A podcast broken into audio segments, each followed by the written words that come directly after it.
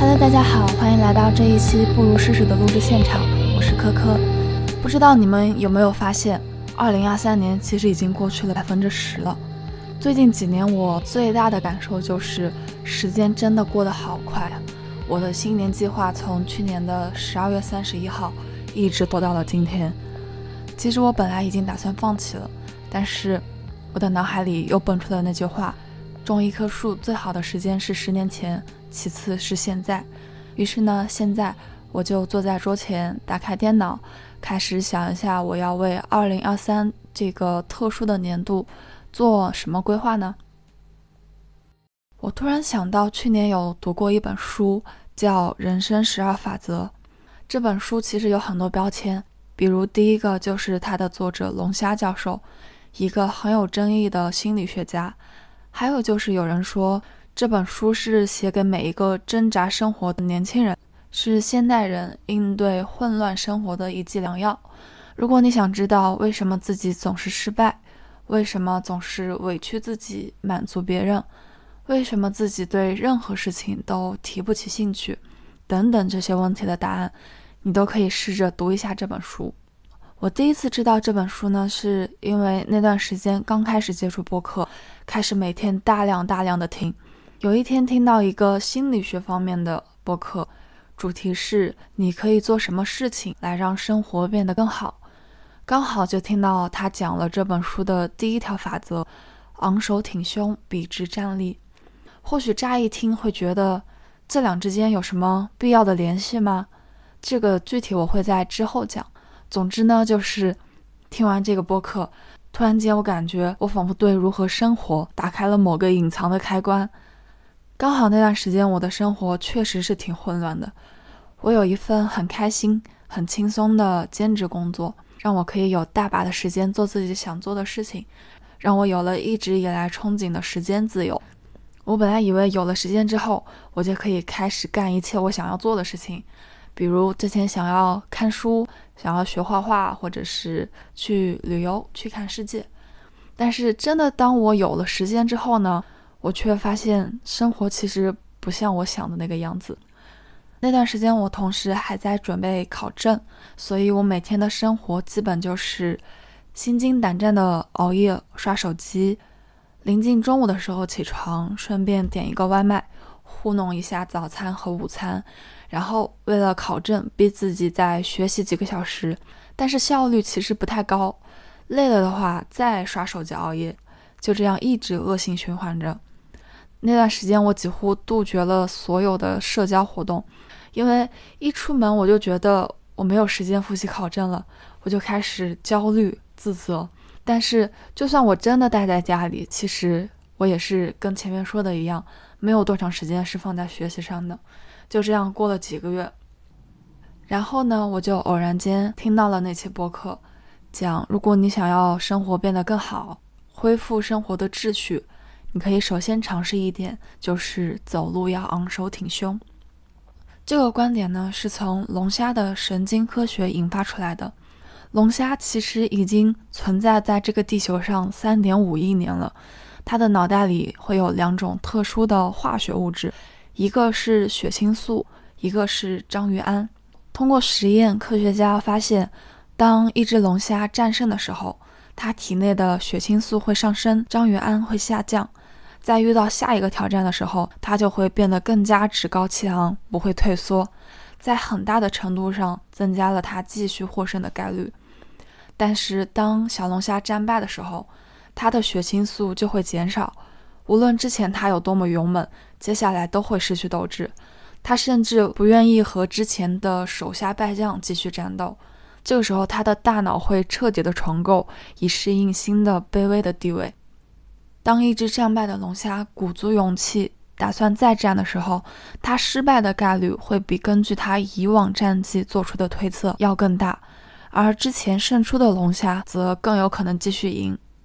这一点在人类社会也有所体现，比如为什么社会金字塔顶端百分之一的人口可以和底端百分之五十的人口拥有一样多的财富，还有我们经常听到的二八定律、马太效应。因为富人利用自己已有的资源，能够相对容易的撬动更大的杠杆，而穷人如果想要白手起家，却非常的难，除非他是站在社会的风口上。比如前几年，很多人站在自媒体的风口上，他就一路向前，达到了现在自己的社会地位。如果只是延伸到这一点的话呢，我们就会对这个世界充满希望，会觉得难道在谷底的人就只能一直在谷底待下去吗？其实并不是，因为神奇的地方就在于，研究发现，如果给战败的龙虾注射一些血清素。那么这只龙虾会再次的挑战之前的胜者，而这一次它会比之前战斗更持久、更努力。这一点其实很类似于治疗人类抑郁症患者的选择性血清素再吸收抑郁剂。哇，这个名字真的是太长了。其实它们都拥有着差不多的化学和行为效应。你可以把龙虾领地之争的战斗成败理解为支配等级的决定方式。战胜的龙虾呢，处于高等级，它可以昂首挺胸；而战败的龙虾呢，处于低等级，它只能垂头丧气。支配等级虽然看上去是社会文化的产物，但是它已经存在了五亿年了。从最深刻的层面来说，它是大自然的永恒属性，所以监测自己在支配等级中的地位，也是人类的大脑极为古老的基础功能。它会调节你的大脑的感知、价值观、情绪、想法等等等等，会从这些影响到我们的方方面面，无论是你有意识的部分还是无意识的部分。同时，你的大脑里那个评估支配等级的计算器会随时观察他人对待你的方式，然后决定你的价值，为你分配地位。这就是为什么我们无可避免的会那么在意别人对你的看法，有的时候甚至是控制不住的。如果你身边的人认为你没有价值，那么这个计算机会抑制你的血清素分泌。当负面的事情发生的时候，计算机会假设最小的意外也会给你带来一连串的失控反应，而你没有身边人的支持，只能独自面对，所以大脑会自动的为你。不停的预支为未来储存的能量，甚至有的时候会关闭你的免疫系统，让将来的能量消耗在处理当前的危机上。你会变得非常的有压力，会变得浮躁、冲动，甚至宁可违背道德，也不会放过一时的享乐机会。然而，当你地位很高的时候，计算器会假设你的环境是富足、安全的。你也会有充分的社会支持。那么，当负面的事情发生的时候，改变带给你的就会是机遇，而不是灾难。你体内的血清素会充沛的流动，让你平静、自信、姿态挺拔。你也不会因为冲动和畏惧失去而贪图短暂的享乐，因为你会知道未来是会好事不断的。当然，有的时候这个计算器也会发生故障。其中很重要的一点就是作息和饮食的不规律，这个习惯会影响它的运转，而不确定性则是可能会让它陷入死循环。所以规律非常的重要。关于这一点呢，我想要提一下我的爸爸，他真的是我见过作息最规律的人了。从我记事到现在，他几乎每天都是七点左右起床，十点左右睡觉。近几年，他开始注意他的饮食和锻炼。于是每天早晨和下午都锻炼一个小时，除非他是有必要的酒桌应酬。最让我佩服的是，他每天早晨吃的早餐都是一样的，都是坚果燕麦粥。每天啊，这对我来说真的是不可思议。因为如果让我把一个东西每天吃吃一个周，我可能就不会再想吃了。我想，这就是为什么我爸爸这么成功，能一个人扛起一个家庭的原因。一方面是天赋所在，另一方面就是极度的自律和规律的生活。当你把每天重复的日常行为自动化，让它成为你稳定可靠的习惯时，你生活的复杂性就会降低，可预测性就能提高。那么，当出现一些特殊的、不可预测的事情的时候，你也不会太过慌张，而是可以从容面对，因为你会知道生活中有那么一些固定的部分是掌握在自己手里的。所以，如果想要走出失败者模式，变得更好，第一个点就是养成固定的生活规律，认真的活。你不用总是很精致，但起码要认真，要尊重自己。比如，你可以每天起床整理床铺，每天按时吃早餐，按时运动。总之，这一切都会让你感到自己是值得被认真对待的。那么，你的生活也会慢慢的变成一个正向的循环。第二个是笔直站立，昂首挺胸。你不一定是一个失败者，也不需要一直停留在失败者的模式。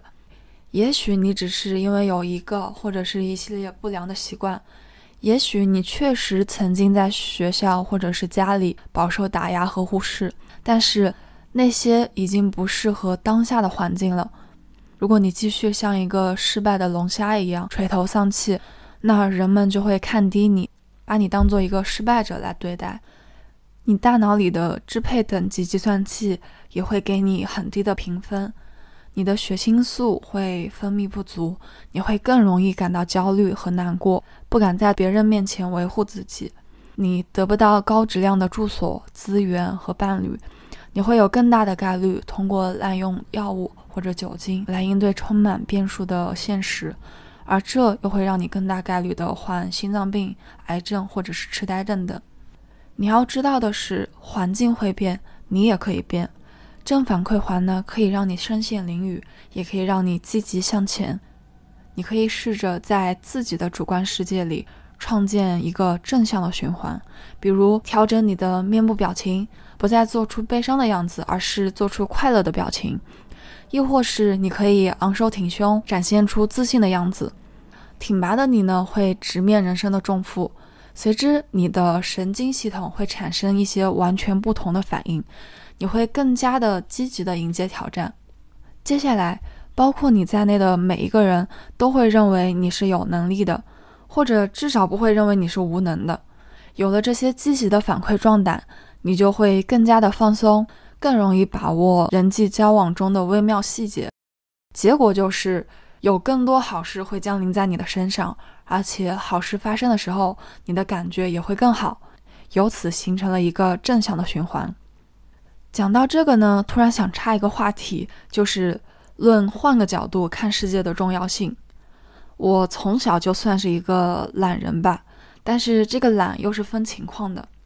我主要是看这件事情值不值得做，比如整理床铺、整理桌子这件事情，从小我爸妈就说了无数次。但是我依然没有养成习惯，单纯只是因为我懒得不愿意花那几分钟吗？其实也不是，最主要的是因为我觉得这件事情对我来说感觉有些多余。我自己心里觉得屋子是自己住的，每天都要睡觉，有的时候甚至一天有一半的时间躺在床上，那么就没必要叠起来了。反正叠起来晚上睡觉的时候也要铺开，那这不是多此一举？所以。我一直没有把这个当做是一件值得做的事情，但是那天听了播客，我忽然恍然大悟，我很多时候的懒其实是对自己的不负责。我觉得这样也行，那样也行，结果就导致了一个很严重的后果，就是很难有自己的底线，所以才会有之前因为底线的问题产生的痛苦和纠结的感受。再到后来，自卑，觉得自己不够好，不够值得。其实就像蝴蝶效应一样，你觉得可能不重要的事情，会在不同的层面影响着你。当你发现的时候，已经变成了你人生中的大海啸。这时候，更可怕的在于，你可能怎么都找不到问题发生的源头，只能看到眼前的部分。那么，你就永远找不到问题根本的解决方法，永远陷入一个死循环里。所以呢，新的一年我的规划就是每周拍一些记录生活的 vlog，认真的、有仪式感的生活。其实这个想法也存在很久了，从大三的时候我就开始想要拍一些记录生活的 vlog，但是这些年偶尔录过几次，没有坚持住，录完就放在相册里，直到完全遗忘要剪辑的这件事情。但是从仅有的那几段拍 vlog 的记忆里，我能想到的感受，除了在有人的地方拍会有那么一些些的小尴尬、小害羞，其他基本上都是正面的。我会很精致的收拾打扮自己，我会思考去哪儿玩，怎么拍照好看。当看到好看的东西的时候，会加倍的兴奋，因为可以把它记录下来。现在我偶尔翻翻相册，看到之前拍的视频，也可以回忆到当时的感受。其实这么想，就会突然 get 到为什么那么多人会喜欢拍 vlog 这件事情，因为会让你的生活更有仪式感，会让你更加认真的对待自己，会让你在看到自己作品的时候，感受到认真生活的快乐和成就感。还有一个规划就是每周坚持更新一期播客。不知道你们有没有过一个困扰，就是读过的书过一段时间就完全忘记了。有的时候脑海里会突然出现一些思考，可能因为没有时间记录，就随着时间消散了。有的时候脑海里会出现一些思考，或者你遇到什么人、什么事触发的一些感受，但是可能因为没有记录，就随着时间消散了。每当这种时候，我都会觉得非常的可惜。人真的只有成年后，才能体会到小学作文里那个经常用的句子：“光阴似箭，日月如梭。”那时候只觉得时间过得好漫长啊！我还清晰的记得夏天的午后，窗外树上的知了叫个不停，数学老师在黑板上写着 y 等于 ax 加 b。我左手托着下巴翻着书，想着自己什么时候可以长大。不用再读书，不用再写作业，为什么四十分钟的课过得这么的漫长？这样一看，我从小就不是学霸体质。但是现在长大后才发现，别说四十分钟，四十天都过得非常的快。尤其是疫情三年，感觉还什么都没有做，一年年就这么过去了，而自己在这个时间的长河里，仿佛什么都没有留下。所以我想要有一个地方。能够留下自己的想法，留下这一年年存在过的痕迹。好啦，这期的播客就到这里结束了。关于人生十二法则中其他的法则，你们也可以去找这本书自己读一读，肯定会有所收获的。我再想一想，下期要不要把剩下的一些法则也分享一下。总而言之，二零二三，希望大家都可以爱自己，认真的对待生活，感受生活的美好。